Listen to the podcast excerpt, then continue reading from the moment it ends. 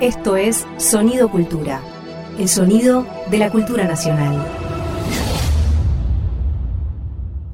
Silencio, micrófono, acción, filmoteca, cine sin pantallas. ¿Cómo les va? Bienvenidos a otra emisión de Filmoteca Cine sin pantalla. Estamos acá con Clara Alviso y Roger Cosa a punto de dedicarle un programa a... ¿Cómo decirlo? Eh, bueno, lo voy a decir. A, lo- a los festivales de cine. Eh, eh, experiencias traumáticas si las hay para los que lo- los hemos vivido. Pero bueno, supongo que Roger, tus razones tendrás para hacer un programa sobre ellos. Así que allá vamos y a ver qué nos sale. Sí, te- eh, me parece, primero que nada, no puedo soslayar, en principio, tu condición única, absolutamente única, de haber dirigido los dos festivales más importantes de la Argentina. Perdón, los tres. El Basofi es mucho más importante que los otros dos. Dirigido, ese sigue. es verdad. Usted no me deja, no, No, me, no deja anticiparme, no me deja vindicar el Basofi, aparte no lo escribí en el guion para en algún momento sorprenderlo. Me, mirá, no lo voy a decir, pero estaría a punto de decir, vamos a todo de nuevo. no, no, no vamos a todo. No, el Basofi, aparte tuve el honor de participar el año pasado directamente y fue Una un gran momento, edición.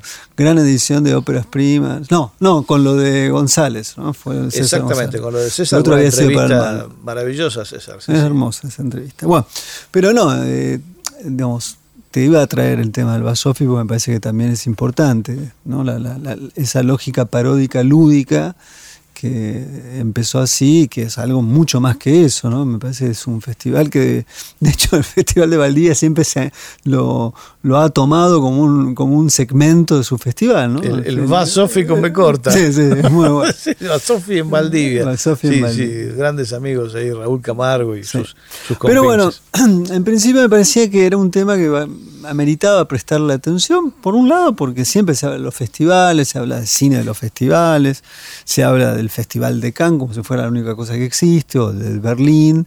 Y hay una historia de los festivales, es una historia que en principio organiza una cierta visibilidad de las películas y que además es un sistema de vindicación de películas como también de exclusión de películas. Muchas veces va en paralelo o casi diría yo en contraposición a otros otras instituciones de vindicación como podría ser los Oscars, es decir, el cine en su historia, eh, uno puede ver cómo los festivales y este, y este premio que no, que no necesariamente cuando empezó los premios Oscar era un, un tipo de premio que universalizaba de inmediato la importancia de una película, pero que a lo largo del tiempo terminó siendo así. Claro.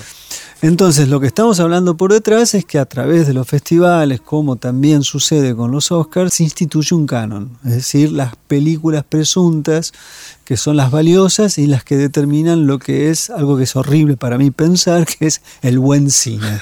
¿no? Claro, y no, y- pero aparte, como parte de la, de la lógica de comercialización, los pósters de las películas que participaron en el festival se hacen con las cucardas de los festivales, que siempre tienen unos laureles. Siempre son laurel, la- laureles, ¿no? Y después lo otro que habrá que an- analizar, quizás cuando hagamos el programa de los animales, por qué siempre son animales prácticamente todos los, los premios, excepto el de Cannes, ¿no? O sea, el oso de este, Claro, el claro. leopardo de Locarno. Pero en principio me parece que eso, es- eso eh, me parece importante, porque eh, eso no es menor. No, no. Pero al mismo tiempo, dado que estamos en una época en la que, a, mi juicio, estamos en una situación de mutación, en tanto que probablemente por la pandemia, pero no por la pandemia, hubo una aceleración de los modos de exhibición, los festivales están en una zona compleja, porque no, digamos, en principio se están haciendo cada vez más versiones híbridas, es decir, hay una parte online y una parte que no es online, y esto conlleva a pensar cómo se programa. Eh, puesto que muy rápidamente las películas pueden estar ya en plataformas inmediatamente después de que están en un festival. Entonces ahí, en otra época, una película de un festival saltaba a otro, hoy saltan menos. Esto implica que tienen que absorber una cantidad de producción contemporánea que eh, no tiene visibilidad. Al mismo tiempo, los festivales dejan afuera muchas películas que no llegan a estar nunca en los festivales, pero tampoco están en el mercado, Hmm. ni tampoco están en las plataformas. Entonces hay toda una zona de redefinición, a mi juicio, de los festivales. Pero los festivales tienen una historia, y me parece que esa historia es una historia que hay que, hay que retomar, hay que reconstruir, y hay que plantear, o al menos me parece que podemos pensar, es que hay formas de hacer festivales. Y que además los festivales no solamente son del cine de hoy, sino también pueden ser del cine de ayer. Exacto. Y que lo más interesante para pensar es cómo se establecen las relaciones entre el pasado y el presente en el cine contemporáneo, que creo que es uno de los grandes temas de la actualidad, que es cómo pensar o cómo ligar una proporción por momentos delirantes de películas que se hacen que empiezan a no tener estrictamente, o al menos es más difícil de establecer una relación con la historia del cine.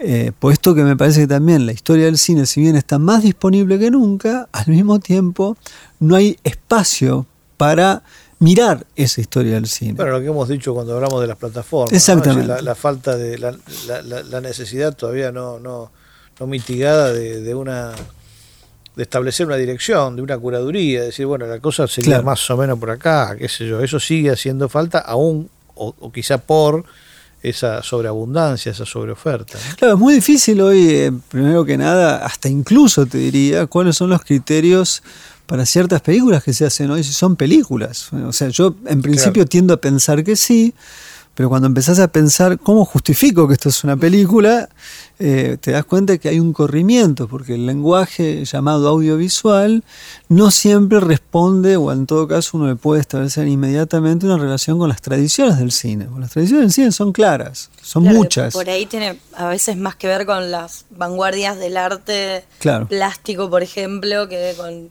la- el lenguaje cinematográfico en sí.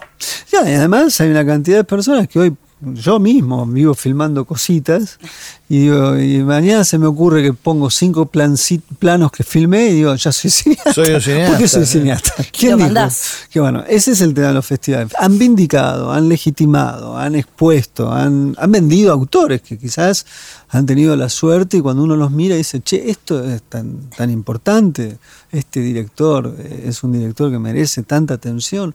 ¿Por qué ciertos directores argentinos, por decir, digo, nuestro caso, están han estado prácticamente en todos los festivales importantes en la actualidad y otros jamás van a esos festivales? ¿A qué se debe eso? O sea, y en esto no, no desmerezco, voy a dar un ejemplo muy preciso, me parece que Matías Pineiro es un director muy, muy tiene, tiene una habilidad extraordinaria, eh, tiene un concepto del espacio único, del tiempo, pero ¿por qué está en todos los festivales? Y digo, un tipo como Gustavo Fontán ni de casualidad entra, o sea, entra muy poquito, entra lateralmente. Entonces, ¿qué, qué, qué es lo que, ¿qué es lo que lleva a que uno sí a otro no? Bueno, por ejemplo, eh, lo mismo ha pasado con Leonardo Fabio, ¿no? Leonardo Fabio Claro. nunca estuvo en un festival internacional, muy rara vez, alguna de sus películas participó en alguno, eh, sin ningún éxito, y de hecho nuestro cineasta más reconocido no lo es en el exterior, casi nadie afuera conoce las películas de Fabio. Es verdad. Porque además, como no, no sé, les conté, ¿no? que no tenemos una Cinemateca Nacional, entonces Eh, tampoco hay una institución que desde el Estado promueva Ah, este, no el cine del pasado. Sí, sí, pero bueno, dejémoslo de lado. no, escuché algo. Sí, no, ahora que me dicen que les conté me quedo tranquilo. Ah. Pensé que no les había contado. No, no, nos habías dicho un par de veces, pero no me pareció tan importante. ¿Y cuál es el primero? ¿Venecia? Primero el festival es Venecia y es del 32, Claro. lo cual es muy llamativa la, la época. Esto es muy interesante de pensar. Cuando los festivales O sea, nacen... los festivales los inventan los fascistas. Bueno, eso... la- la- la- las- bueno, sí, sí, ¿Por sí, sí. Pero no hay, un ¿por no hay un festival en Moscú antes, no hay nada. No, Después. Moscú, Moscú Lo 35. hicimos más tarde y lo Ah, hicimos 35. mejor. Moscú 35 es el segundo. Ok, ok, bueno, bueno, está bien. Está bien, ¿Cómo- es una cómo- contrapartida. Pero lo que pasa es que en el 35 estamos, no estamos en un buen momento. La Unión Soviética, Nadie perdón. está- No, nadie no, por en eso, no, no, por eso no estamos en un buen En momento, por ningún eso te digo. lado. El 35 fue un mal año. Es verdad, es Olvidémoslo. Bueno, Eh, pero, digamos, hoy estos, estos festivales, y especialmente los más grandes como Berlín, Cannes, Venecia, son en, en sí mismos como empresas o como corporaciones, digamos, pero ¿cómo nacen? ¿Cómo es, ¿Cuál es el germen de lo que después terminan siendo estos festivales? ¿Son un grupo de cinéfilos? ¿Son No. eh, organizaciones eh, productoras? ¿O cómo, Bueno, de ahí- dónde surge? ahí parte esa cosa que es tan extraña, ¿no? Cuando te hablan de un festival A, ¿no? Clase A. Clase A. Hay una institución que se crea prácticamente un año después del Festival de Venecia, en el 33. Tampoco es un año feliz, ¿no? Bueno, se hizo King Kong. Está bien. Alegría. Claro. Sí, es eso. Se reí. Volvé, volvé, No, está bien, está muy bien. Bueno, este, ahí está la FIAP, que es la, digamos, es una federación de productores, ¿m? que es lo que va, quienes son los que van de alguna manera a decir, bueno, usted tiene un festival A. O sea, Venecia nace antes, todos los que vienen después pasan por ahí.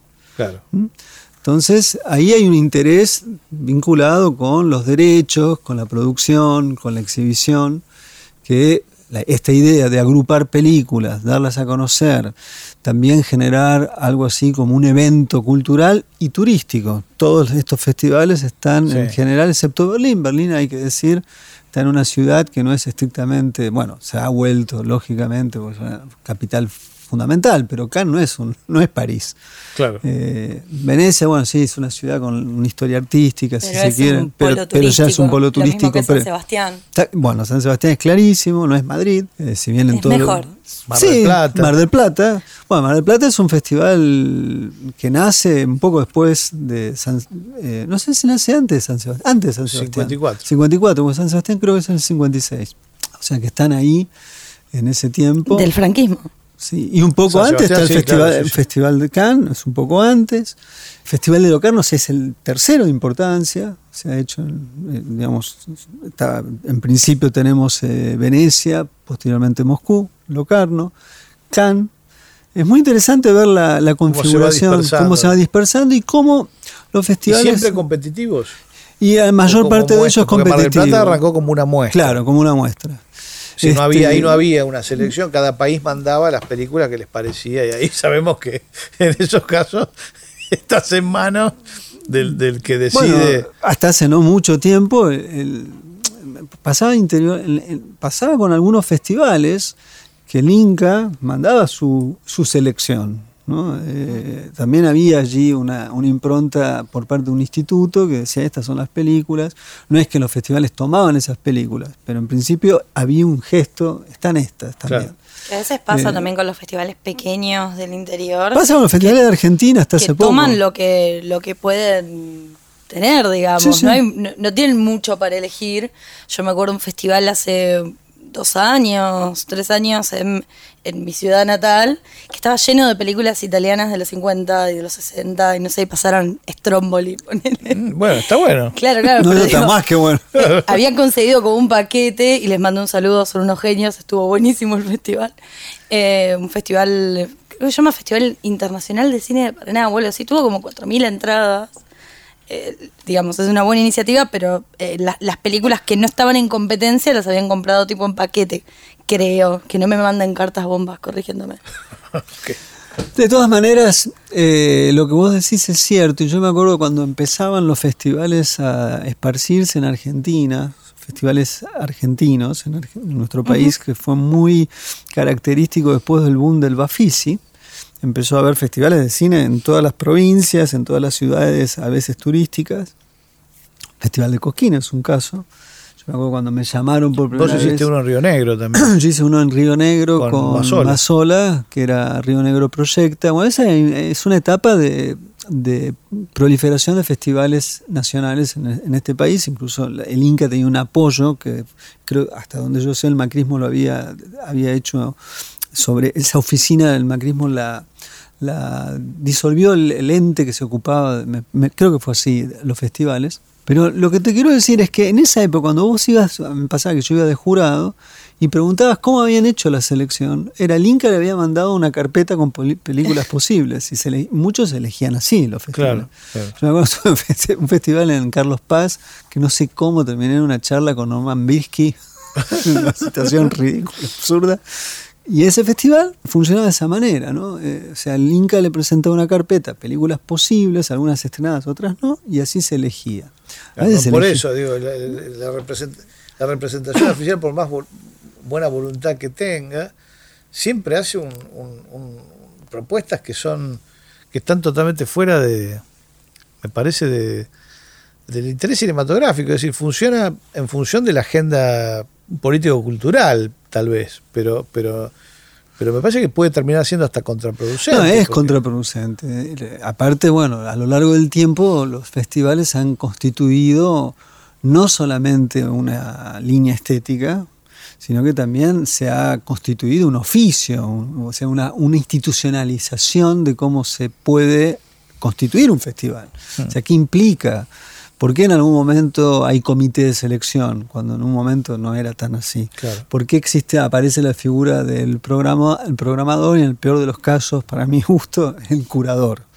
¿no? que es una figura que toman, se toma de las artes Plásticas, plásticas sí, Y, y entonces aparece allí.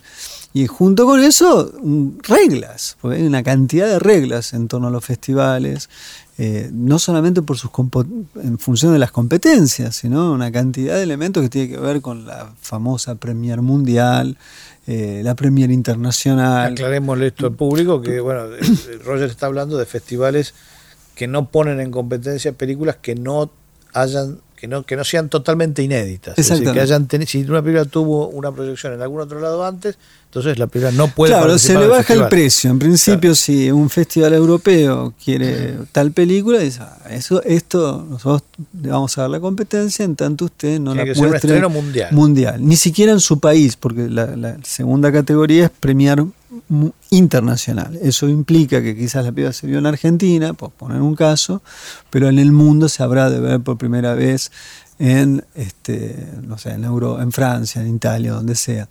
Eh, pasa a menudo que cuando quieren muchísimo una película es la única concesión que un festival A puede llegar a hacer respecto de las películas que eh, son este, han tenido el estreno en sus respectivos países. Eso su- sucede mucho con algunas películas, podría ser una argentina, pasa siempre con las películas estadounidenses que arrancan el Festival de Sundance y a veces terminan en algún lugar del Festival de Cannes. Si no, no Claro. aceptan ni en pedo la película que sea. Esa es la verdad.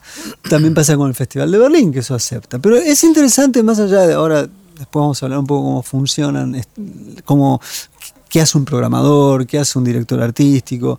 Eh, hay una cantidad, hay, hay una división del trabajo en los festivales Sí, sí, claro. como existe en la, en la mismísima producción de una película.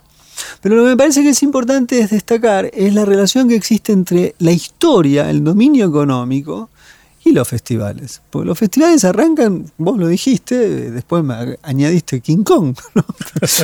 Pero antes de King Kong, este, o junto con King Kong, en, en ese país, eh, Hitler empezó a ser una figura importante. ¿no? Entonces ahí, sin alemán alcanza a tener después Berlín, porque tuvo que pasar eh, las culpas iniciales del caso, no, no había posibilidad de vindicar ningún tipo de, de experiencia eh, institucional, nacional en Alemania por un tiempo. Por eso eh, viene más tardíamente eh, Claro, el claro. Berlín. Pero lo que vos dijiste es cierto, hay una relación de los gobiernos, hay una idea de que el cine cumple una función respecto de los estados, que, que es una, un arte de masas, entonces todo esto está allí presente y cuando uno mira el mapa, los festivales eh, más importantes son países poderosos. No es el Festival de Bélgica el importante, no es el Festival de Bruselas, no es el Festival de, eh, no sé, de, de Bucarest, el, el- el que hablamos. Claro, Eh, claro. Generalmente es Francia, Alemania, eh, eh, Italia, España, Locarno, que es Suiza, es decir, y es curioso, por ejemplo, un festival como el de Rotterdam, que es tardío, es del 79, ¿no? Mira, sí, que, sí, que es un festival que va a tener una importancia fundamental en la década del 80 y en los 90, va a ser un festival clave en materia de lo que es el cine independiente. Entonces es interesante ver eso, este, cómo hay una relación intrínseca entre la historia, como pasa con el cine, las películas no están hechas eh, disociadas de una realidad histórica. Entonces los festivales también han participado de esto y la, la- el concepto que a veces se utiliza en otros campos como de hegemo- hegemonía también existe en el cine y también existe en los festivales. De tal forma que pensar cuáles son los, las contra, las contra- los, los contrapesos de estos festivales grandes también es importante de tener en cuenta. ¿Dónde aparecían los festivales que daban otra idea de cine, eh, que discutían, por ejemplo, un festival como los tres continentes en Nantes, festival que discute la idea hegemónica de los festivales europeos en torno a películas que generalmente son europeas, americanas, un poquito después de una suerte de turismo global. Un salpique. Un salpique. No, acá había un festival que se instituyó de tal forma de decir, no, vamos a ir realmente a tratar de entender qué es el cine asiático, qué es el cine africano y qué es el cine latinoamericano. Entonces, ese es un caso de, aparición en el, en el mapa de los festivales, un festival que va a jugar un contrapeso. ¿no? Y hay muchos contrapesos. Rotterdam tuvo algo de eso. Eh, Pero digamos, en origen sigue, sigue estando esa cosa de, lo canónico, ¿no? Es decir, eh, eh, porque incluso en esos, en esos festivales que funcionan como contrapeso, como vos decís, lo que se disputa precisamente es el canon de los otros.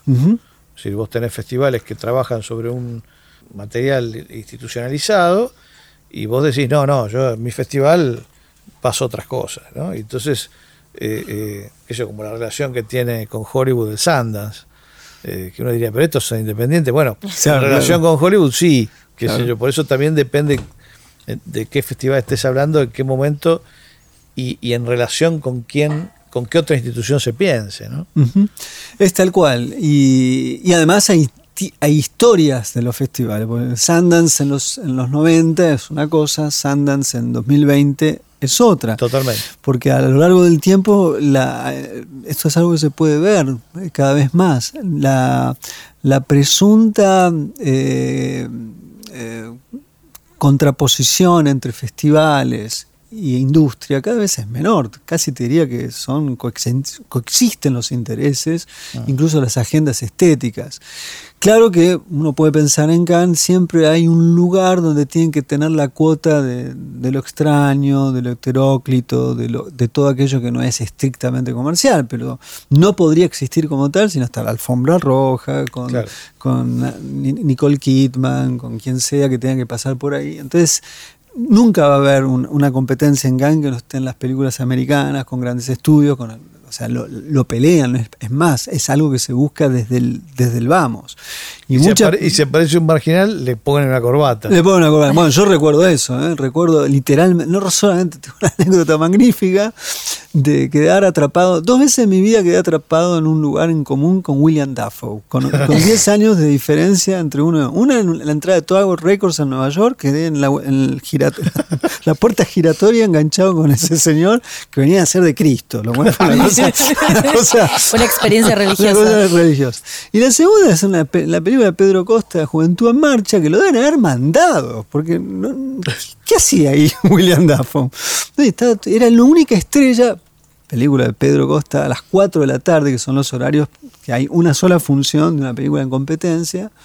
Entonces lo había mandado para mí, para que haya una figura. Y Dafoe estaba dando vuelta y en un momento me choco con una espalda mal William Dafoe. Te dijo el de Tower. ¿Vos sos el de Tower? de Tower? No, no me reconoció. Yo, obviamente que sí.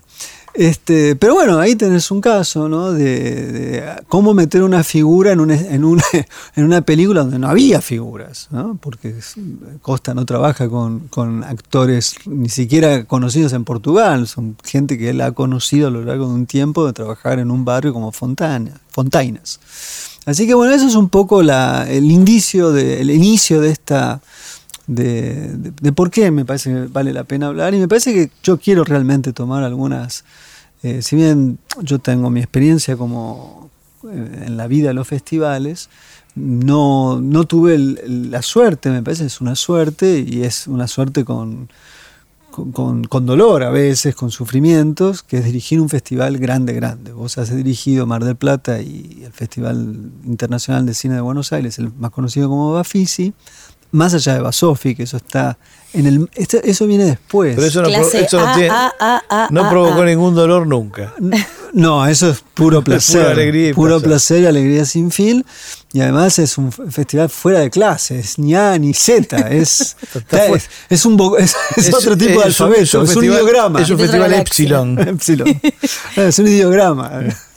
Bueno, eso me parece que es la... ¿Por qué hay que hablar de los festivales? Me parece que es importante en ese sentido. Es, es, una, es una práctica que regula la ecología de, los, de las películas, esa es la verdad. O sea, es, y a veces lo hacen muy bien, porque a veces permite que ciertas películas existan, eh, permiten que un director pueda hacer una carrera, y no en un sentido de carrerista, en un sentido de simplemente cómo aprovechar una ocasión para volverse famoso, sino muchas veces hay muchos cineastas que son casi martiro, es una especie de, martirología la, vida de un cineasta, ¿no? Entonces, me parece que algunos le han permitido a veces los festivales, bueno, poder seguir filmando, ¿no?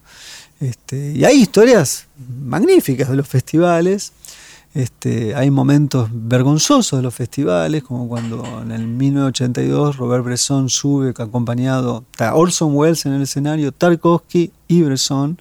Bresson le dan un premio y la gente lo silba en Francia. Entonces eh, hay de todo en la historia de los festivales este, y me parece que es una, es una historia que vale la pena remontar, reconstruir, volver a mirar porque es parte de la historia del cine. Sin los festivales el cine sería distinto. ¿Con qué nos vamos al corte? ¿Qué es esta música de Saint eh, el carnaval de los animales. El carnaval de los animales. Eh, cada vez que vos vas al Festival de Cannes y arranca una función, hay un spot. El spot es, un, es un, este, una escalerita que se va ascendiendo. A veces pasan los nombres de los grandes directores que han pasado por allí y en un momento llega al mar. Mientras que suena eso, mientras que se ve eso, suena lo que vamos a escuchar. El carnaval de los animales. El carnaval de los animales de Saint Science. ya vamos entonces con el carnaval.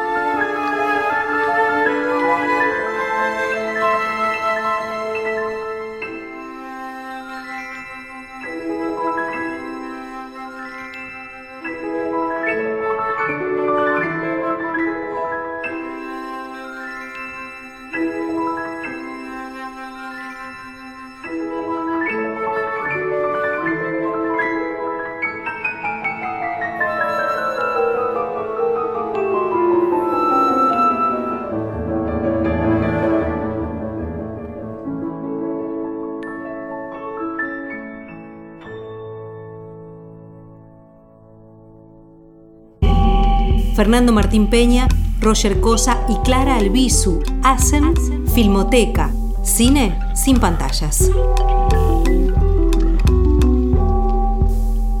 Segundo bloque de Filmoteca, cine sin pantalla, dedicado a los festivales de cine. ¿Cómo funcionan los festivales de cine? Se pregunta Roger. Vos sabes muy bien, me parece, yo puedo junto contigo y hablar un poco de esto. Me parece que hay cosas, en los festivales hay muchos formatos de festivales, ¿no? Vos sabés. Pero en principio es cierto algo que vos decís, no son muchos los festivales que prescinden de tener una competencia. Lo cual es llamativo, porque ¿cómo compiten las películas? ¿Qué significa que una película compita? ¿no? y siempre fue un tema complicado ese, sí, sí. No, a mí no me gusta en principio y a la vez es un. pareciera ser que tiene un, un aditivo, un gusto que yo nunca logro entenderlo del todo, pero efectivamente es parte de la tradición de los festivales. El formato, hay algo que viene con el formato. Es lo que permite organizar algo. Sí. Yo lo que sí pienso es que una competencia bien curada tendría que permitir, a partir de la diversidad de películas que están incluidas en la competencia, permitir entender algo del cine en general y el cine del tiempo en el que se está haciendo el festival. Eso es lo primero que yo pienso. ¿no? A su vez pienso que si esa es la competencia, yo tengo que dar cuenta de algo más, si estoy pensando en un festival, que tiene que dar cuenta de cómo ese presente se relaciona con el pasado del cine, que no siempre sucede en los festivales. Hay veces que los festivales pareciera estar imbuido o circunscripto a una lógica de las novedades. ¿no? Muchas veces porque los festivales han, han, funcionado como un contrapeso del mercado, es decir, de la exhibición en cines. Entonces termina siendo un rejunte de todas las películas que no tienen distribución para que el público acceda a la producción mundial y ver aquellas películas que nunca no va a poder, no ver, poder claro. ver. Cosa que empieza a estar en discusión, porque muchas de estas películas hoy sí aparecen en, los, Sí. en las plataformas. Entonces los festivales tienen que trabajar o repensar qué tiene que poner al, Sí, pero es cierto que durante la mayor parte de la historia de los festivales funcionó así, incluso cuando la época más así clásica, del- mencionábamos antes, Venecia, Cannes, Berlín, en sus comienzos, Mar del Plata incluso, a partir del momento en que empezó a tener una competencia, me parece que la única diferencia con los festivales de ahora es la cantidad de películas, ¿no? porque al mismo tiempo se estrenaba mucho más, in- incluso en Argentina. ¿no? Totalmente. El cine era un fenómeno masivo en salas, entonces elegir para el festival implicaba realmente elegir minuciosamente lo, lo- lo que ibas a pasar en, el festival, en ese festival, porque no podías tener en total, creo que Mar del Plata habrá tenido, no quiero decir un disparate, pero como cualquier festival de esos años, no más de 40, 50 películas, como mucho, incluyendo todas las, incluyendo competencias paralelas y, y revisiones, ¿no? Como mucho. Entonces es un, es un esquema totalmente distinto del de ahora, que me parece que es consecuencia, sí, de- de- del, del cambio de comercialización de las películas.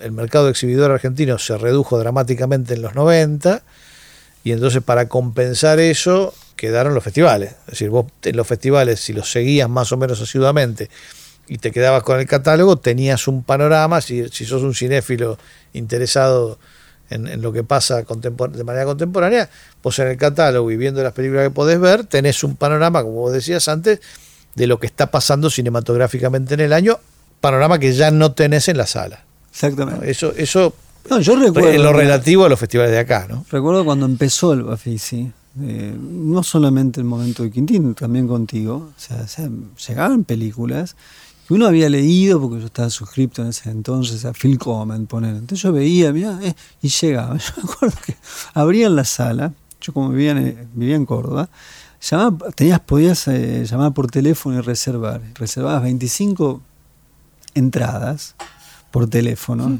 Tenía el miedo que se me corte cuando le dabas el- el- Esta y aquella. esta, aquella y la otra y que le peguen los horarios. Tenías que hacer el crucigrama de todas las películas. Era un quilombo hacer eso. Pero claro, era- no, yo en ese entonces no estaban, hoy podemos bajar. ¿no? Ha cambiado sustancialmente la relación con Claro, el estamos en un momento donde otra vez tendrían que repensar, ver qué hacen, porque el- exactamente. el- otra vez la comercialización ha cambiado. Y El entonces acceso hay que ver el acceso. bueno, la, la- Eh, la- la- la comercialización. la forma de circulación, si claro, querés, de las claro. películas, saquemos la palabra comercial.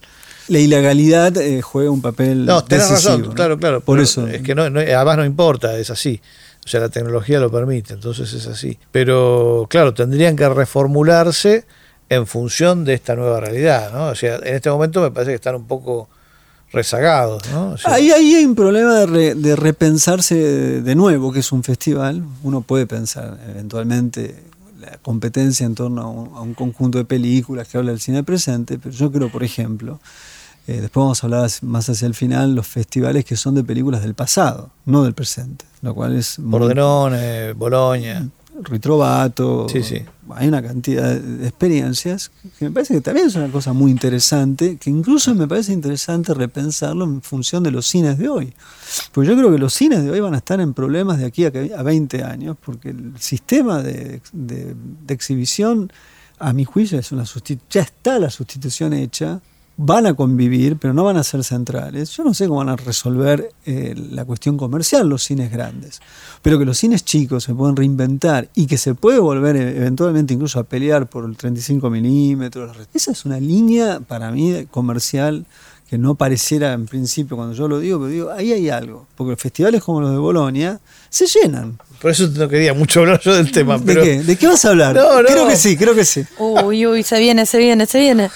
No, no, eh, digo esto, eh, eh, en los dos, en, tanto en el Bafisi como, en Mar del Plata, para mí era importante que las proyecciones de las películas del pasado fuese, no solo fuesen fílmico y con las garantías posibles de una técnica equivalente a la del cine moderno, sino que además hubiese una suerte de contrapeso con el material del presente, idealmente el 50 y 50, es decir, que vos tengas, sobre todo en, en, en Bafisi, porque Bafisi lo permitía. Mar del Plata yo nunca supe, Mar del Plata ya tenía, no, nunca tuvo un problema siempre con la identidad, Mar del Plata es de una identidad más difusa, al mismo tiempo te da libertad para hacer lo que se te dé la gana, porque todo puede entrar en Mar del Plata. Bafisi no, Bafisi tenía el problema de la identidad muy nítida en relación con lo independiente, ¿no? Uh -huh. no puedes inventar lo que es independiente. Lo que es independiente o lo es o no lo es. Si vos pasás una película de la Columbia, bueno, no es independiente. Claro. Y está mal. Este, y en ese momento había, lo recibí en el 2004, después de un escándalo, bueno, lo habían echado a Quintín y qué sé yo, y me escrutaban, me acuerdo que del PCI me, venían a ver para ver cómo lo iba a hacer yo al festival, y este, Ubiña publicó una nota infame en, en, en, Clarín, hubo un tipo que yo respeto, el último Bafisi con signo de pregunta, o sea, o se, venía el apocalipsis conmigo, ¿no? Este, y no era mucho realmente lo que uno pudiera hacer de malo, porque si vos reconocías que Quintín había tenido un talento como curador y qué sé yo, que lo había tenido, tu problema era más bien mantener esa identidad.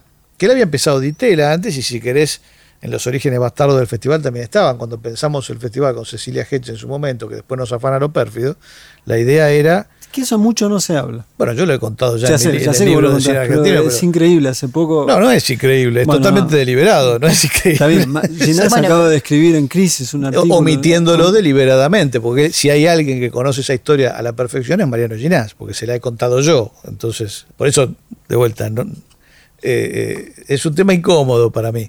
Pero de entrada, cuando lo habíamos pensado, había una doble, un doble interés en hacer un festival. ¿Qué sentido tenía? Nos preguntaba. Me preguntaba Cecilia, porque la, iniciadora del impulso de hacer un festival independiente en Argentina fue Cecilia Hedge este, que después me convocó a mí, ella iba a ser la productora y yo el director artístico. Y la idea era, era trabajar sobre dos ejes, es decir, por un lado traer el cine que no se veía, pero con la impronta independiente, es decir, por fuera, no solo que traerlo porque no se viese, sino que, que tuviese condiciones de producción que lo pusiera por fuera del mainstream que fuere, del, del mainstream local del país de donde la película proviniera. Ahí tenías que ver en cada caso. Y por otro lado, que el festival sirviera de plataforma de lanzamiento para lo que nosotros veíamos que estaba pasando en ese momento en Argentina, que era el nuevo cine argentino, ¿no? que estaba empezando a aparecer, estoy hablando del año 97-98. Este, entonces, si las películas argentinas se definían justamente por las más interesantes, se definían por su, por su condición de independiente frente al Inca, por ejemplo, este, porque se hacían a pesar de la gestión de Marvis y no gra- gracias a. Entonces se trataba de encontrar qué cosa se parecía a eso en el cine del mundo, ¿no? Y que entonces promover las películas de estas características hechas acá y por otro lado traer las que se parecieran que se hacían afuera. Este, y con eso tuvimos la pésima idea de llevarlo a, a la ciudad de Buenos Aires cuando lo pérfido era el ministro de Cultura. Y el resto se sabe bien. Bueno, eso pasó. que está diciendo nos sirve para pensar la relación que tiene. ¿cuál es- ¿Qué autonomía tiene un festival? O sea, ¿cuál es su autarquía? No solamente económica, sino también simbólica. O sea, ¿hasta qué punto eh, los festivales siempre están en la esfera de algo? Pueden ser privados, de hecho los hay, pero generalmente están relacionados con alguna institución estatal. Entonces ahí hay todo un problema. Bueno, Eh, pero también, también tiene que ver con el lugar en donde vos estás trabajando. Si en la Argentina era perfectamente posible pensar que el Estado se involucre, porque ya lo estaba haciendo con Mar del Plata.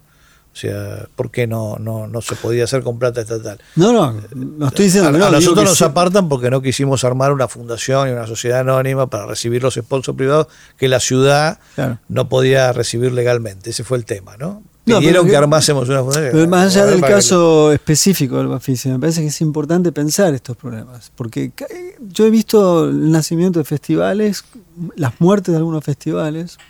Caso de Fico en, en México, un festival que nació muy bien, de pronto murió porque las formas que habían constituido para poder existir dependía de capital privado. Claro. Entonces ahí eh, hubo un momento que les saltó las manos los, la- las cadenas de cine, que eran en parte las que sostenían el festival, absolutamente independiente, nacido bajo... Yo te iba a preguntar eso, porque si hubiese sido público eh, y el festival tenía buena repercusión de, de audiencia, eh, hubiese sido imposible que se terminara. Exactamente. Porque justamente si hay algo que opera sobre los poderes públicos es la repercusión. Bueno, vos ¿no? fíjate que la movida de alguien que trabajó adentro, que con quien yo trabajé después, es este Eva San Giorgi, era alguien que trabajaba en, en línea 3 del Festival de Fico, y sin embargo eh, se le ocurre meter el festival en una universidad como la UNAM, que no hay una universidad en Argentina como la UNAM, o sea, es como una ciudad, casi te diría que es como un, un Sí, estado tamaño, paralelo. tamaño México, todo Tamaño en México es así. México, claro. Como pirámides, hacían pirámides, hacían estas cosas, es lo mismo, yo lo tuve muy claro cuando empecé a trabajar con ellos. Y, y, bueno, eh, lo metió en la universidad, probablemente la universidad en el fondo no le interesaba tengamos, le empezó a ir bien, ah, bueno, los interesa, y ahora no se van a sacar nunca más al festival. Pero después tienes otros casos, el caso de, no sé, el Festival de Guadalajara, que depende de la ciudad. Entonces, es muy interesante ver las, la- las formas como se van instituyendo los festivales, Claro. con los estados, con los municipios, con las universidades, con grupos privados. Y en cada caso siempre hay un problema de... Siempre hay líos, sí. Sí. hay Mar del. Plata, por ejemplo, el problema que tenía era que casi todo lo, lo del festival lo ponía, en realidad lo ponía Buenos Aires. Eh, Mar del Plata siempre fue bastante hostil hacia el festival, pese a que se beneficia por el turismo que le mueve. Yo me acuerdo de hablar con taxistas, ¿viste? gente que manejaba el comercio chico, que estaban chochos con el pase a noviembre. Eran los únicos que estaban contentos con el pase A noviembre. a noviembre, porque noviembre era un mes en donde no había el- movimiento que había en marzo. En marzo Claro. todavía es un. es- Todavía era residual la, la, la A ellos les temporada. venía mucho mejor en, en noviembre, pero para el municipio era, daba igual si el festival se hacía, si no se hacía. O sea, si cada vez que teníamos un problema, no te lo resolvía el, el municipio, te- tenía que resolverlo el Inca. Eh, con lo cual era un, era un problema, digamos, era realmente un problema. Si Mar del Plata se involu- por lo menos en, ese momento se involucraba poco, no, sé ahora porque desconozco, pero ese era un tema. Y, en esa interna yo estoy seguro que algunas bajas eh, ha producido. Sí, y esto lleva a pensar un poco algo que tiene que ver con la programación, que es cuánta libertad se tiene con la programación. En general se tiene libertad, ¿no? Hay veces hay algún que otro.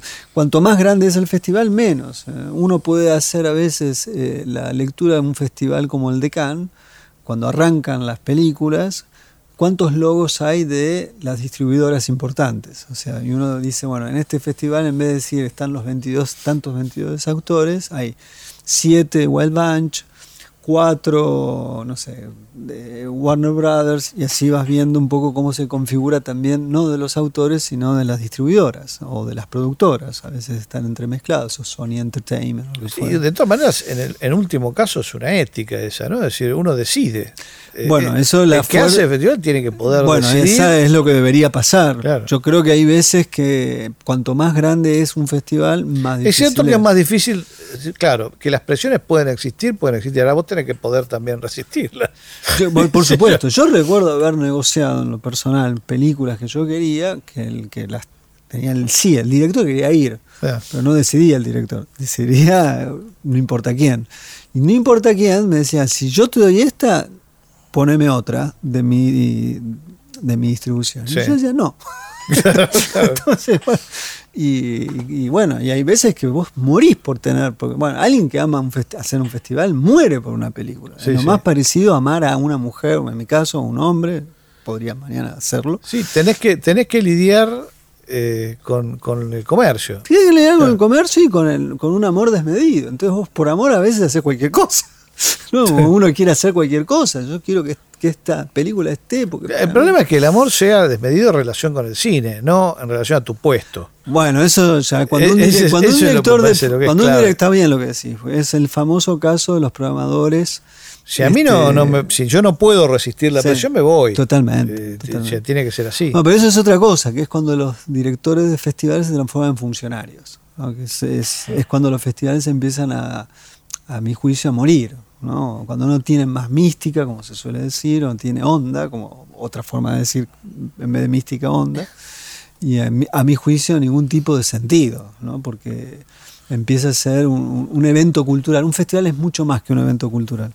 En este momento clave nos vamos a ir con un tema que tiene toda la onda, que es el tema de los 400 golpes. Una película que no se, la, no se la suele recordar por la música, y la música es, hermosa. Es imposible de no acordarse. No, Yo- pero viste, no... no Pero aparte es una, es una canción que suena en los tres primeros acordes y decís, estoy ahí. Exactamente. Y sin embargo, no, no es algo que se suele mencionar. Vamos entonces con esa, con esa música. No sé si tiene un motivo, vos me, me dirás. O porque simplemente No, te porque gustó. como Truffaut gana con esa película el Festival de Cannes, Ah, perfecto. eh, me parecía... Es un tema de Jean Constantin.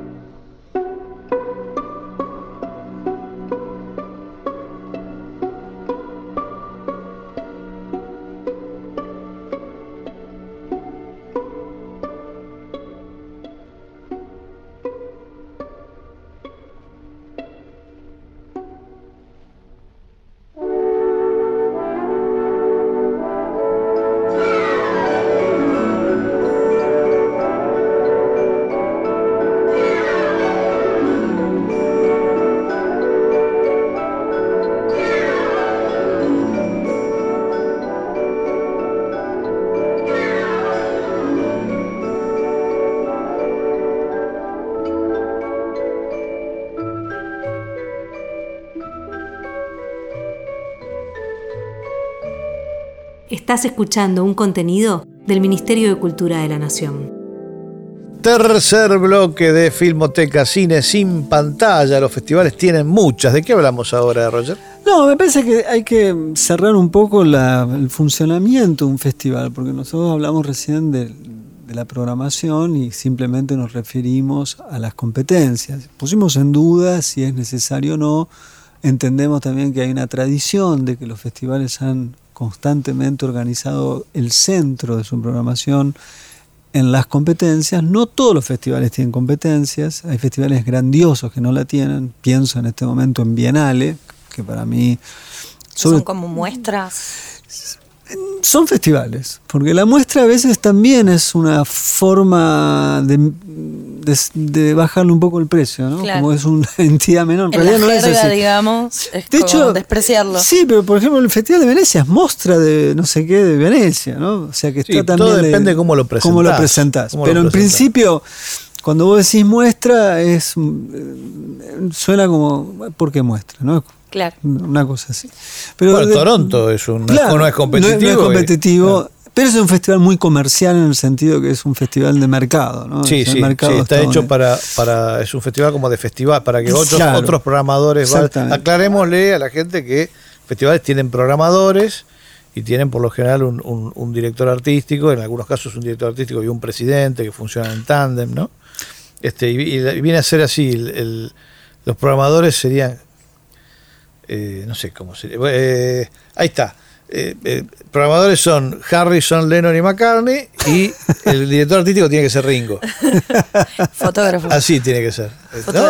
vos sos el que marca generalidades, pautas, el presidente. Y, claro, y, en mi experiencia por lo menos, lo ideal es que vos primero rastrees todo el material y después organices las secciones. Eh, y no como pasa muchas veces, que es que cada programador tiene a cargo una sección. Eso es un error. Para mí es un error grosero. Grosero porque eh. entonces nunca el, festival no, termina de tener una no tiene una identidad no tiene no es un trabajo de conjunto se siente inmediatamente. Exacto.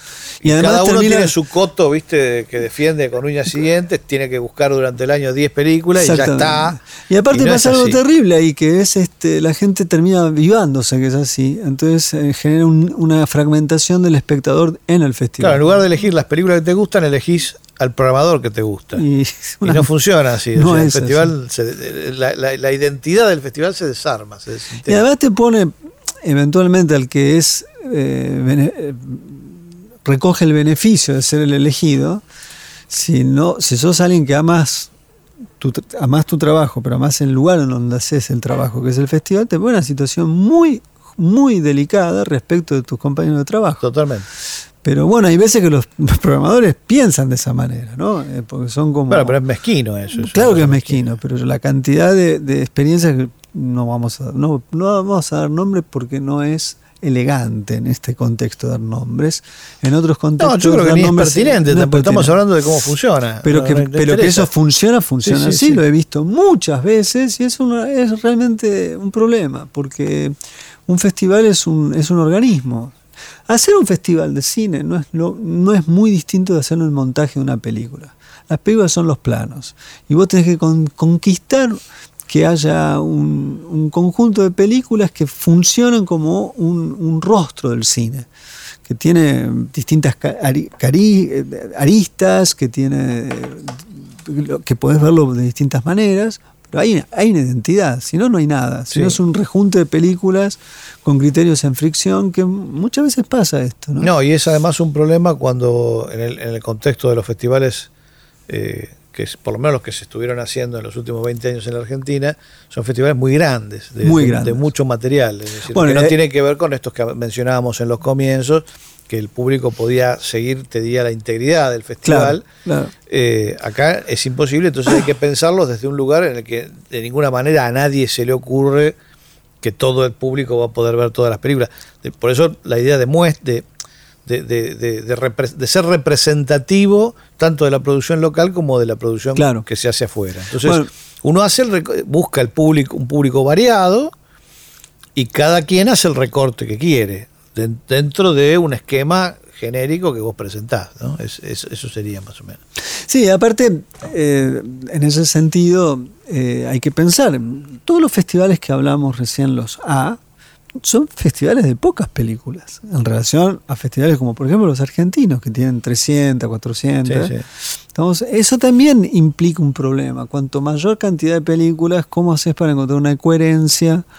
Cómo estableces diálogos entre los... Por eso la programación de un festival grande, con ya más de cinco programadores más director artístico, si no hay un trabajo eh, realmente de conjunto, de inmediato se, se empieza Se a sentir... fragmenta, son fragmenta, festivalitos. Son exactamente. Son, son, son islas, ¿no? En ese sentido es como un archipiélago. ¿no? Claro, exactamente. Pero volviendo a- al, al- al concepto de programación, hay algo que es importante, que es el lugar que muchas veces el, el que programa, y en este caso el director artístico, puede pensar y decidir, bien, nosotros planteamos acá una programación que es el cine contemporáneo. Pero bueno, no solo de esto es el cine. ¿Qué podemos hacer? Bueno, muchas veces hay retrospectivas, focos. Las retrospectivas a veces se hacen sobre los directores. Está muy bien, pero no necesariamente hay que hacerlas sobre los No, directores. claro. Se puede hacer un- focos que hablen de una época del cine, el radicalismo de la década del 60 en Latinoamérica, en contraste con Asia, por ejemplo, por decir algo. Eh, una historia secreta del cine de África. Eh, bueno, y Sí, así- que ahí es donde ves realmente el laburo de curaduría. ¿no? y ahí es donde eh, se trabaja sobre un concepto más integral del cine, dialéctico, porque el presente del cine empieza a tener una discusión con su pasado.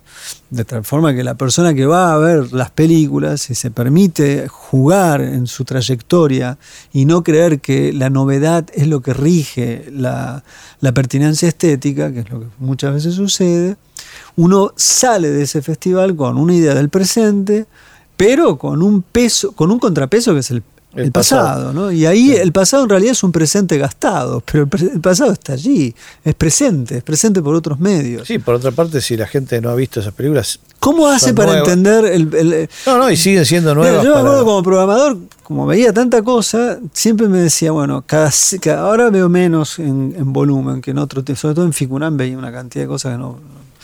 Pero me veía 10 nuevas y me ponía un Renoir. 10 nuevas y me ponía, para no perder el criterio, porque llega un momento que si no están buenas, termina eligiendo lo que menos malo está. Lo cual está muy mal. Está muy mal, pero si vos tenés de, ah, ah, me acordé que existía Renoir, ah, bueno, bueno, ahora volvamos. Claro. Entonces, ese era un juego que yo hacía, porque hay momentos que perdés un poco la, la noción de lo que estabas viendo.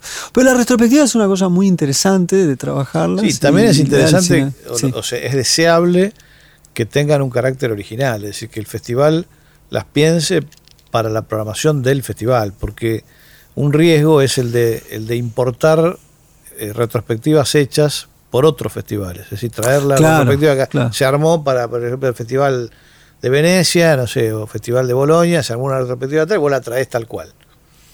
No le pones nada tuyo, no le cambias nada, es decir, importás, en lugar de traer la película, traes una Y no sabes la bronca que te da cuando estuviste pensando en tu cabeza, a mí me pasó, por años y años una retrospectiva y de pronto la saca otro festival Ah, y te quiere matar.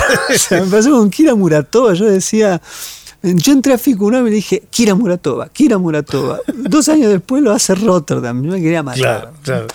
Pero bueno, esas cosas son muy lindas también de ver que hay alguien que está pensando con vos en otro lado sin saber que vos estás pensando, que hay alguien que hay que vindicar, que hay que volverla a mirar, a volver a entender, a comprender por qué esa cineasta. Claro, pero por ahí entonces la retrospectiva es, bueno, mu- mujeres cineastas en la Unión Soviética, que es un lío. Y ahí lo cambiás, ¿no? Y ahí Porque le cambiás el ampliás, eje, claro, y haces otra cosa. Bueno, esa, es la, esa es la inteligencia de cómo se programa.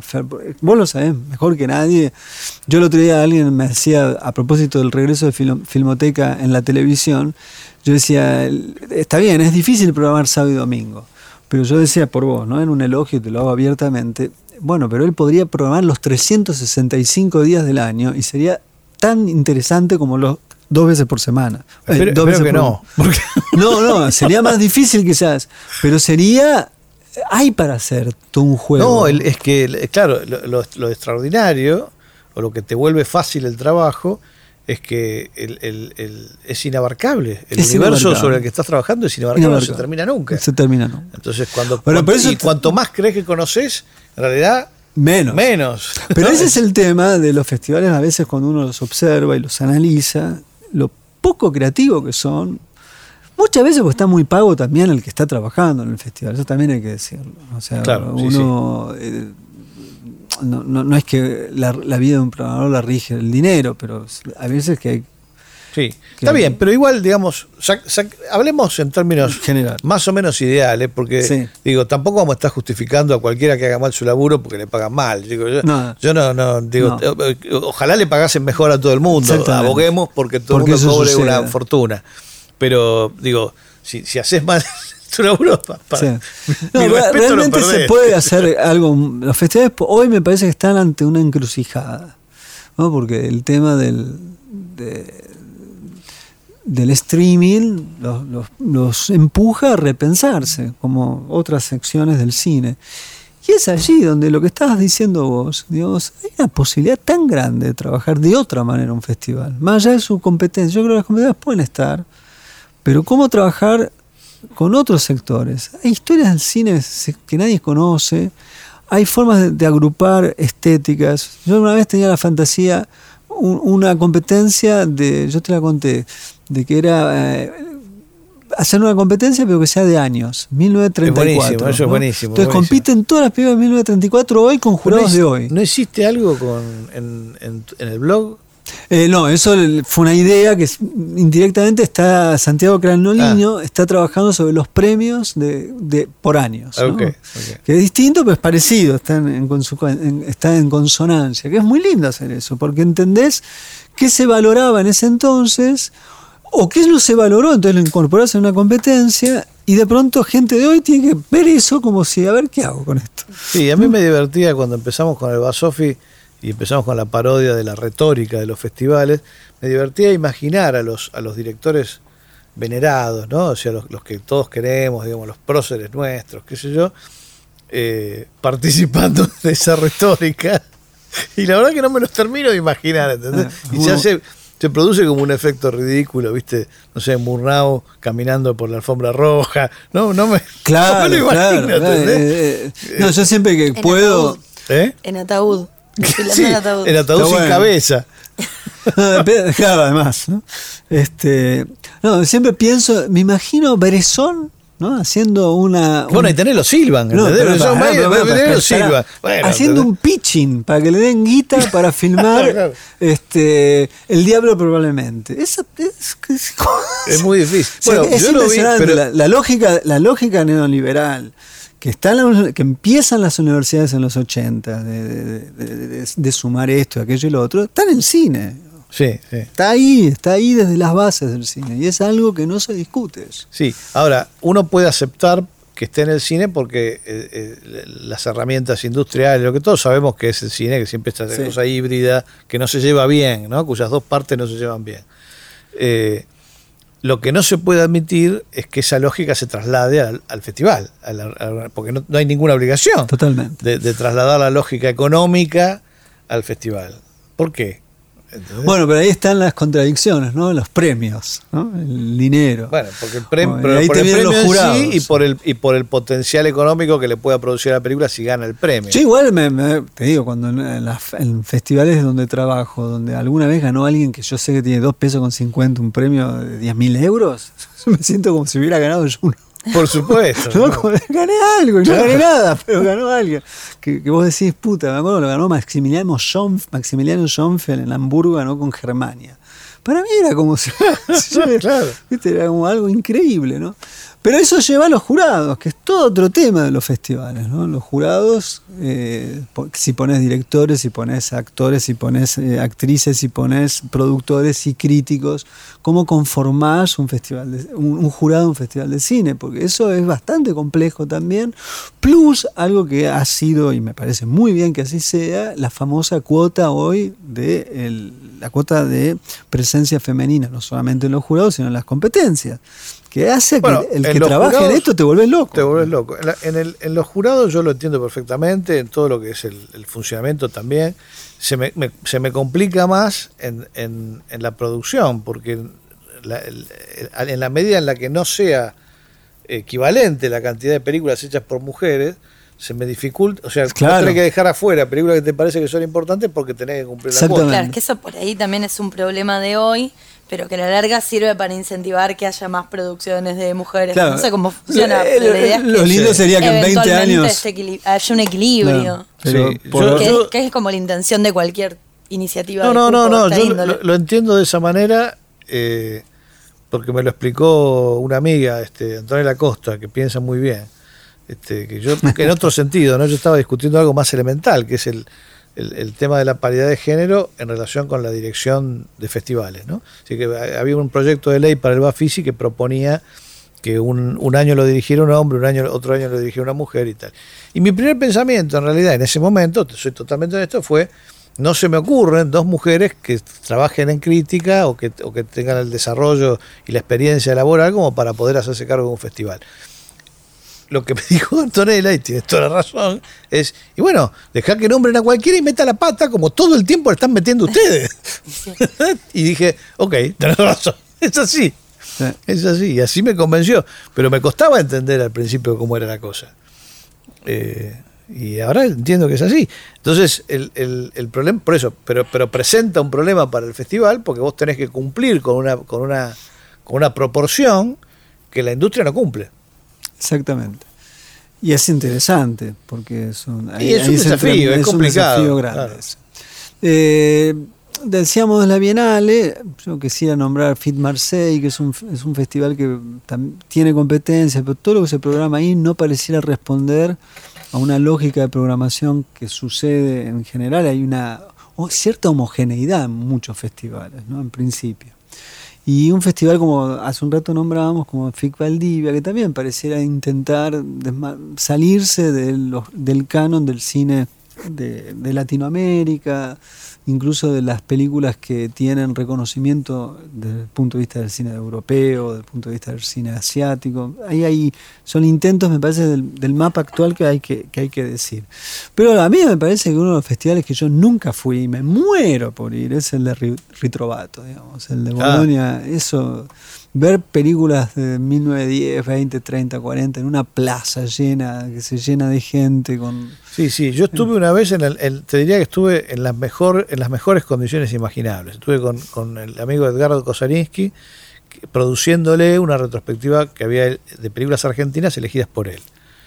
Y fue un placer enorme porque yo, contarle que las películas se dieran, me, me, comprometí a subtitular en vivo eh, con electrónicos algunas películas que no tenían subtítulos. Subtitulé, me acuerdo, Player, Los Ángeles Caídos, que es más difícil que el cuerno. Bueno, eh, pero fue muy placentero. Y, y, no obstante, el festival que yo prefiero de esas características es el de cine mudo de Pordenone.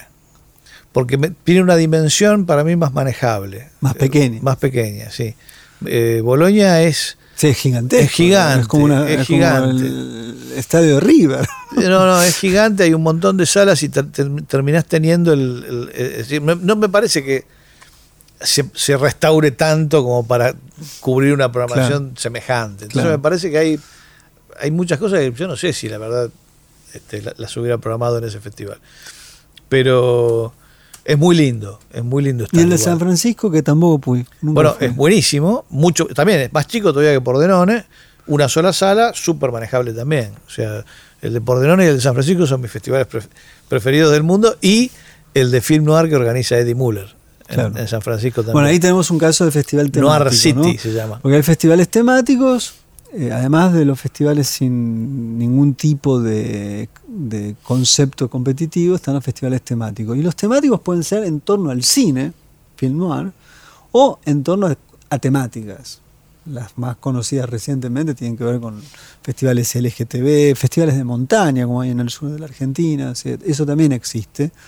Este, y es, bueno, a veces cuando la curaduría o la programación no ha renunciado a pensar que se trata de cine y no de promover y esa la montaña. Es la clave, esa, claro, es la clave. Claro, esa es la clave. Eh, pueden ser muy interesantes porque hay películas magníficas sobre montañas. Totalmente. Pero hay que pensarlas. Tiene que ser cine. Tiene que ser, cine. muy difícil Ese, de programar algo tan específico. Pero se puede. Se sí, puede. Yo me doy cuenta que se puede programar cualquier cosa. Bueno, cuando, cuando Albertina Cardi inventa Asterisco y nos llama a Trelotola a mí este, para, para acompañarla, el, el, la, la, coincidencia era eh, no se programan películas por su tema. Claro. O sea, por, perdón, por la relevancia de su tema. Este, nos falta, por ejemplo, una película de las iniciales, G o T, y bueno, no hay, no hay. Claro. Este, ¿Qué va a ser? O sea, no vamos a poner una película que nos parece abominable. Claro. Eh, porque cumple con la inicial. Eh, y, y eso entre nosotros no produjo nunca ninguna discusión. Hacia afuera sí. Este, pero me parece que es algo que es importante. O sea, primero está el cine y después el tema del festival que vos querés hacer. Es un problema muy a menudo que se puede constatar esto que estamos diciendo en festivales de cine político. Ah, claro, claro. Ahí es donde se nota, también. porque, claro, la, la urgencia de, de dar a conocer un- una injusticia o de proponer una relectura de un, de un episodio central en la historia de un país o en la historia Bueno, de pero en ese caso tenés, tenés este, esta, eh, ardides. Eh, podés inventar una sección. Películas malas No, de temas importantes. la, qué sé yo, la urgencia de, qué no sé, y, y la pasás. lo- Claro, si- la si- si- urgencia de contar y es una porquería. Pero te estás enterando. no sé, pero digo, si, si, si realmente te, te moviliza tanto el tema que necesitas pasar una basura, eh, tenés, un- tenés forma. Sí, sí. Digo, dentro de una estructura, de la estructura del festival, podés inventar algo para meter una.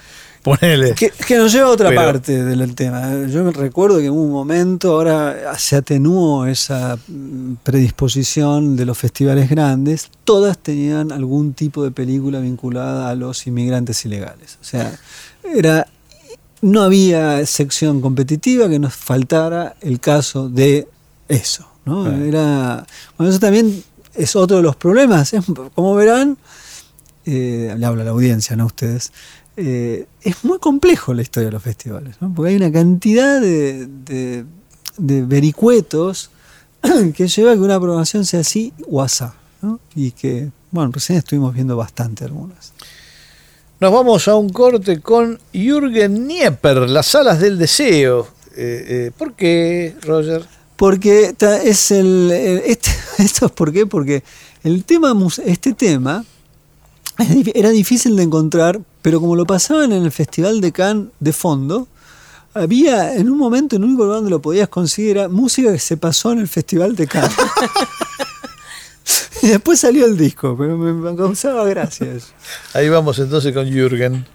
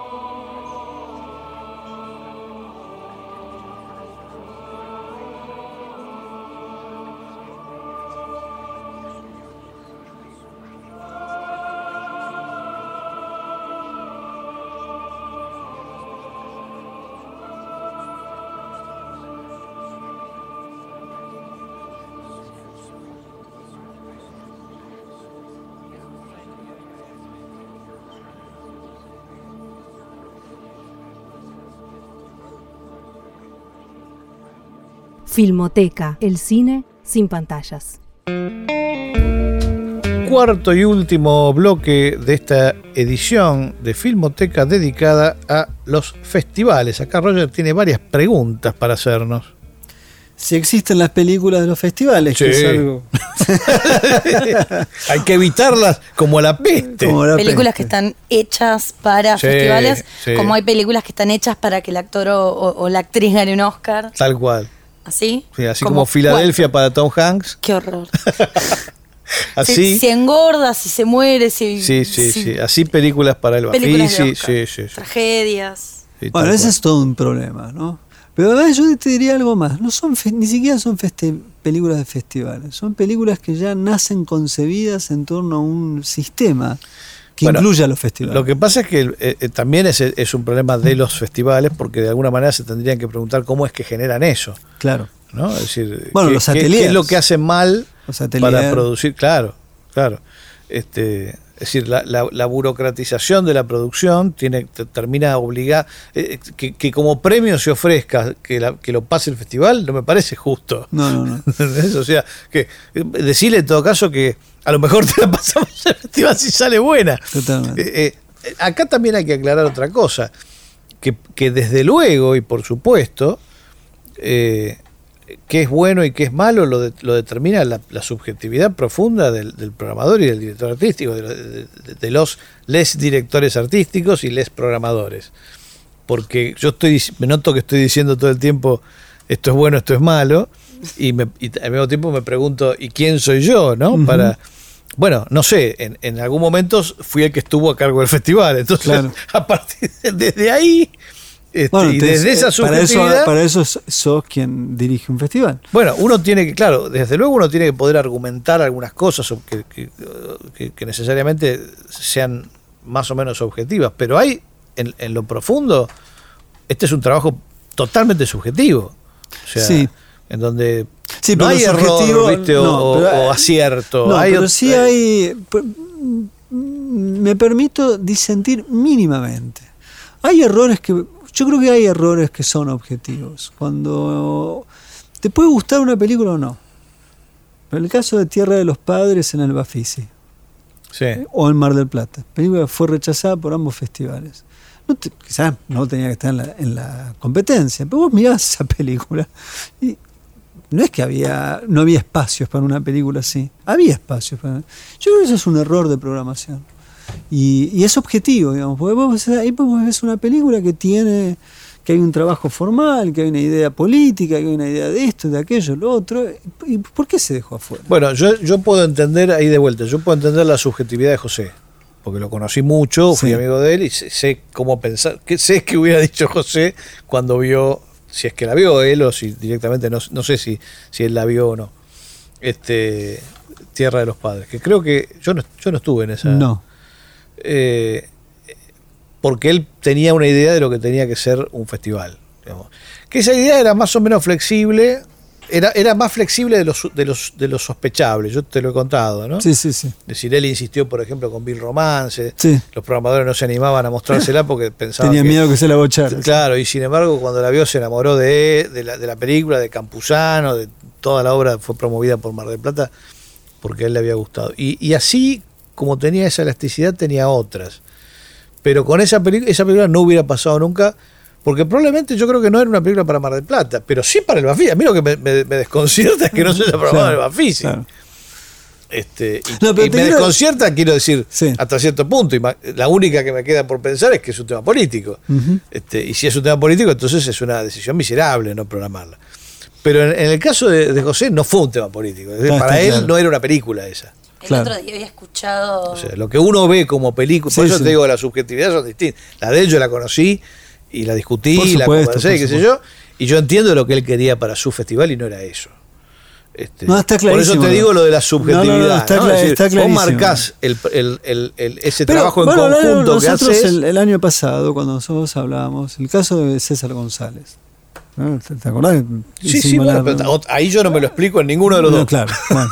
yo no lo entiendo, no entiendo cómo puede ser. Bueno, por eso hay zonas que vos decís, está bien, es, está claro que hay una dimensión subjetiva que es eh, inabordable, pero al mismo tiempo hay, hay un- hay una zona más de discusión que ya no es solo lo que me claro, a mí me hubiera gustado conocer los argumentos en ese Claro. caso. Porque yo, como te digo, los de José yo me los imagino.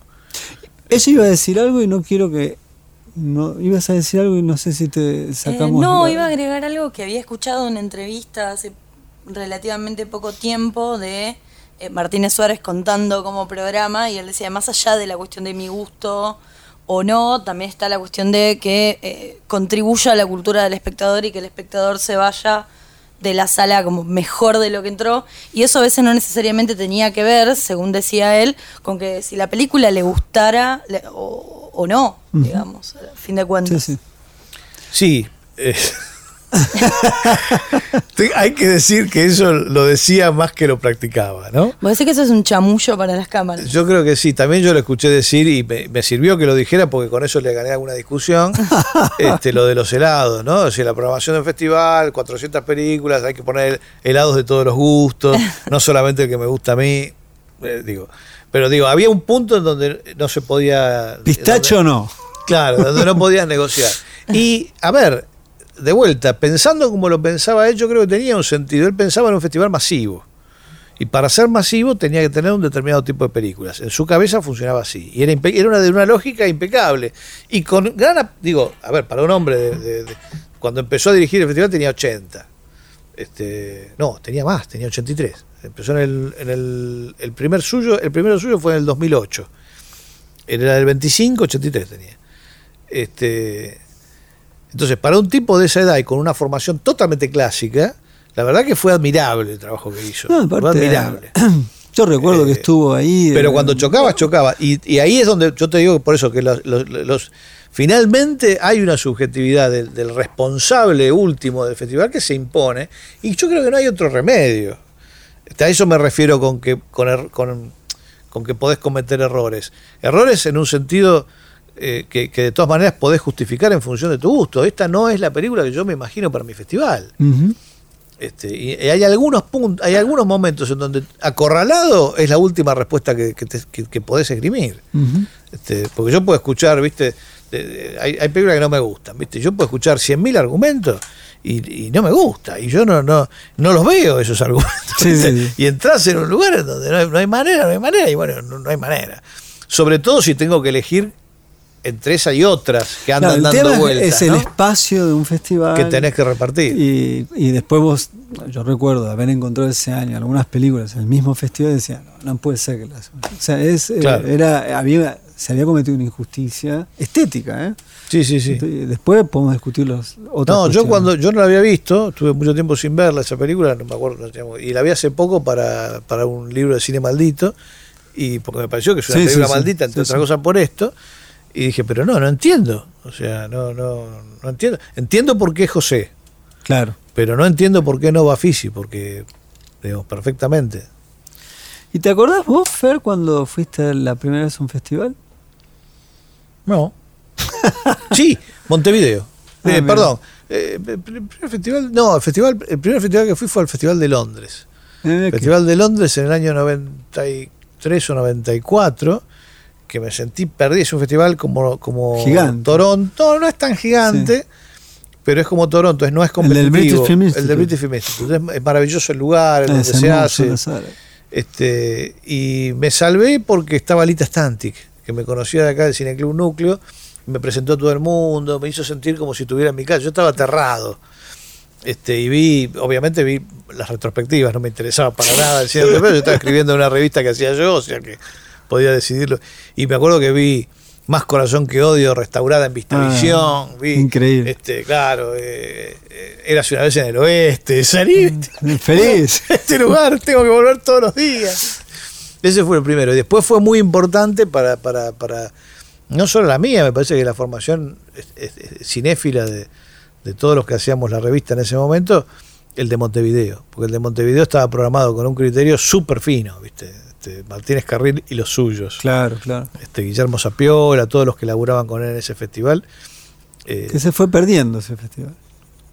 no, no, no sé, eh, no sé si se sigue haciendo, no, no lo sé, no lo sé, no lo No sé. sé, ahora no sé qué pasó. Este, hace años que no voy, pero Uruguay eh, perdió un poco esa fuerza en los festivales. hasta la aparición del Bafisi ese era el festival Era- a donde tenías claro, que ir. claro, me acuerdo.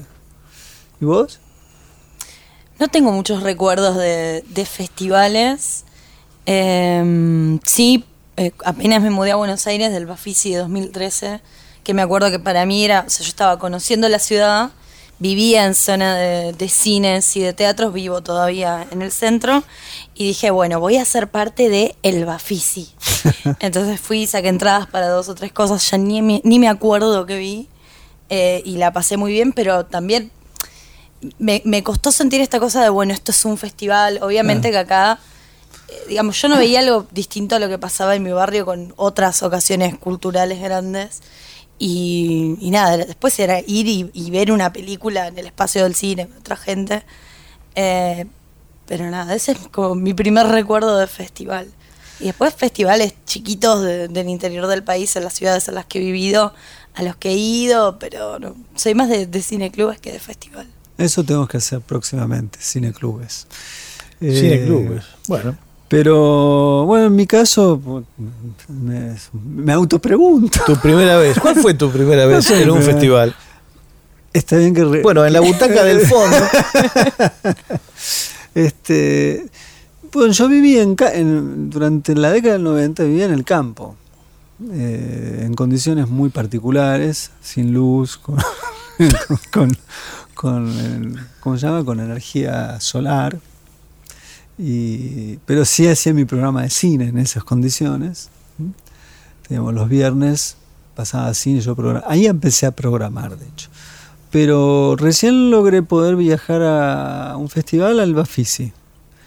Y fue al segundo o al tercero, el cual recuerdo el momento. El momento yo dije, esto es mi vida. ¿no? Mirá. Lo recuerdo así, esto es mi vida.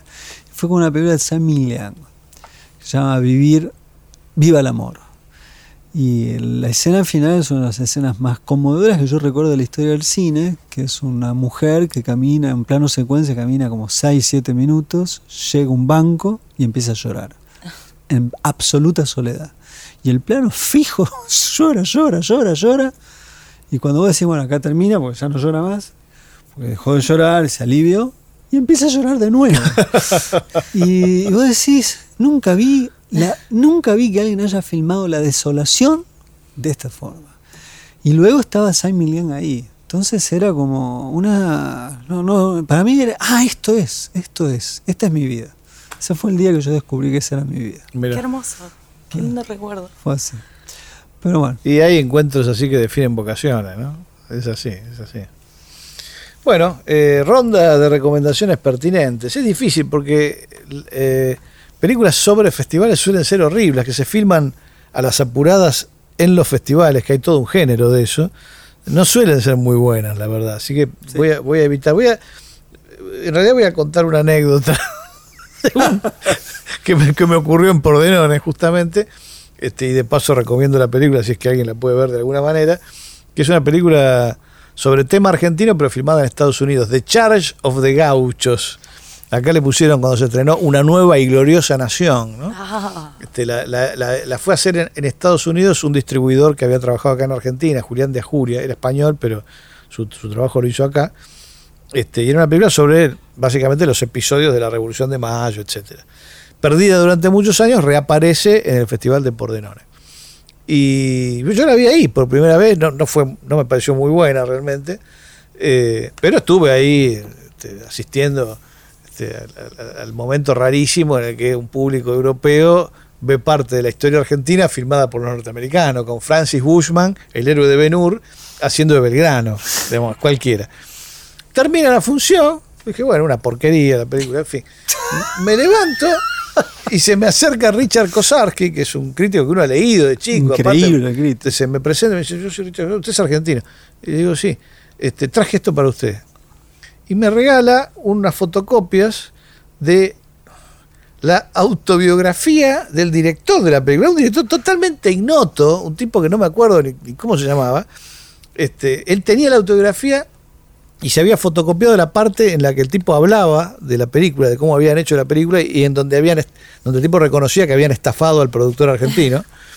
Eh, y digo, pero Kosarski, usted anda con, con fotocopias sobre de, de películas basadas en de la historia argentina por, por las dudas. Y dice, sí, me imaginé que a algún argentino le iba a interesar Qué saber de esto. Qué maravilla. Esos son los festivales también. Esos son, bueno, esos son los festivales. Bueno, vos y yo nos conocimos en un festival, en el fondo, en Chile, y después la, la vindicación absoluta de ese momento, cuando nos cagábamos de risa en Mar del Plata, vos y yo en la sala, ¿te acordás? Sí, Con sí, Scabar Samurai. Scabar Samurai, sí, sí. podíamos, era- había dos locos que se reían y después, mira, eran locos.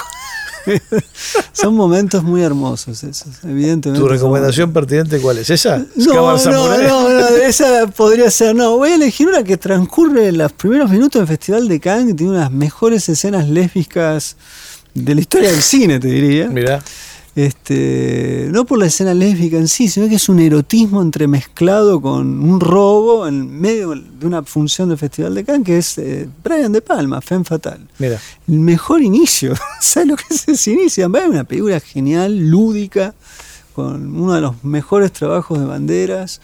Eh, es genial esa película. Genial, genial, genial, genial. Y tiene una. Bueno, es de Palma en su top. Así, ¿no? Alguien que. ¿Tu película pertinente, Clara? no es tan pertinente. Bueno, la Pero mía fue menos, o sea, no puede ser menos pertinente que la mía. No, seguro que sí, porque es una, es una película de esas que tienen los sellitos de los laurelitos y no mucho más. Es una película que se llama Marguerite Duras, París 1944, también se conoce como El Dolor, y es una, una biopic de un momento muy concreto de la vida de Duras, de su... eh, de, de su estadía en la, no sé, en la resistencia, eh, de, de su marido que está en un campo de concentración, toda la espera que ella tiene, la lucha de la resistencia por la libertad de Francia contra el fascismo y bueno, de eso se trata la película. Esa es mi recomendación. ¿Título otra vez? Eh, Marguerite Duras, 1944. Perfecto. Y no pertinentes, eh, la verdad que no lo veo. Contacto en Francia. La vi el otro día y me sigue pareciendo una obra maestra absoluta. Es totalmente impertinente eh, y me sigue pareciendo filmada ayer. Ayer, es de una modernidad absoluta, o sea, no se ha avanzado en el cine desde 1971 para acá. Grande William Friedkin. ¿La tuya? No más. Esa película es increíble. Me acuerdo cuando fui con mi papá a ver. fu- Fuimos los dos, yo era menor de edad, pero él me hacía entrar. Fuimos a ver Cruising. Uh, Y, y entonces empieza la película mi viejo me Justo dice. Cruising te hizo- "Mm, Sí, no, no, empieza la película. Claro, él fue porque era el Pacino y Friedkin. Entonces, mira, Roger, Roger me dice, vámonos. y yo le dije, le agarré la mano, papá, estoy bien. Tenía creo 12 años, así quedé después. ¿no? Bueno, este, yo voy a elegir eh, de, voy a elegir de Golestán el, el ladrillo y The Brick and the- y el, el ladrillo y el, y el, y el espejo. Eh, película de Golestan, Tenés que ser sintético para explicar por qué. mira, simplemente porque es una de las películas más extraordinarias para ver la modernidad en Irán antes de que Irán se convirtiera en un país ah, que está organizado desde un punto de vista teocrático. La libertad y cómo filma, además, no se puede creer lo que filma en la calle, una escena de erotismo, una de las grandes escenas eróticas del cine iraní está en esa película. Clara, Eh, mi recomendación es una película de 1963 de Losey que se llama El Sirviente, ah, sí. eh, que tiene guion de, de Harold Pinter y es una película sobre la relación entre el sirviente que le da título al film eh, y su amo, un hombre rico. eh, y el. Bueno, se trata de eso, de la dinámica de estos dos personajes y de cómo la situación de, de dominación, que al principio parece ser clara, después se subvierte. Lívido y lucha de clases es esa Y película. ¿no? Y. Es buenísimo. Genial. Bueno, y nos vamos entonces con esas recomendaciones y con, si nos da el tiempo, lo poquito que podamos de La Casa de Woodcock, eh, que es de la película El Hilo Fantasma. Sí, eso. Johnny Greenwood. Eso fue un reemplazo, había otro en realidad, pero tuvimos un problema con la con el- la bajada para pasarla, entonces. Ok, pusimos- entonces, porque sí, La Casa de Eso, Woodcock. Claro, como la última parte es porque sí.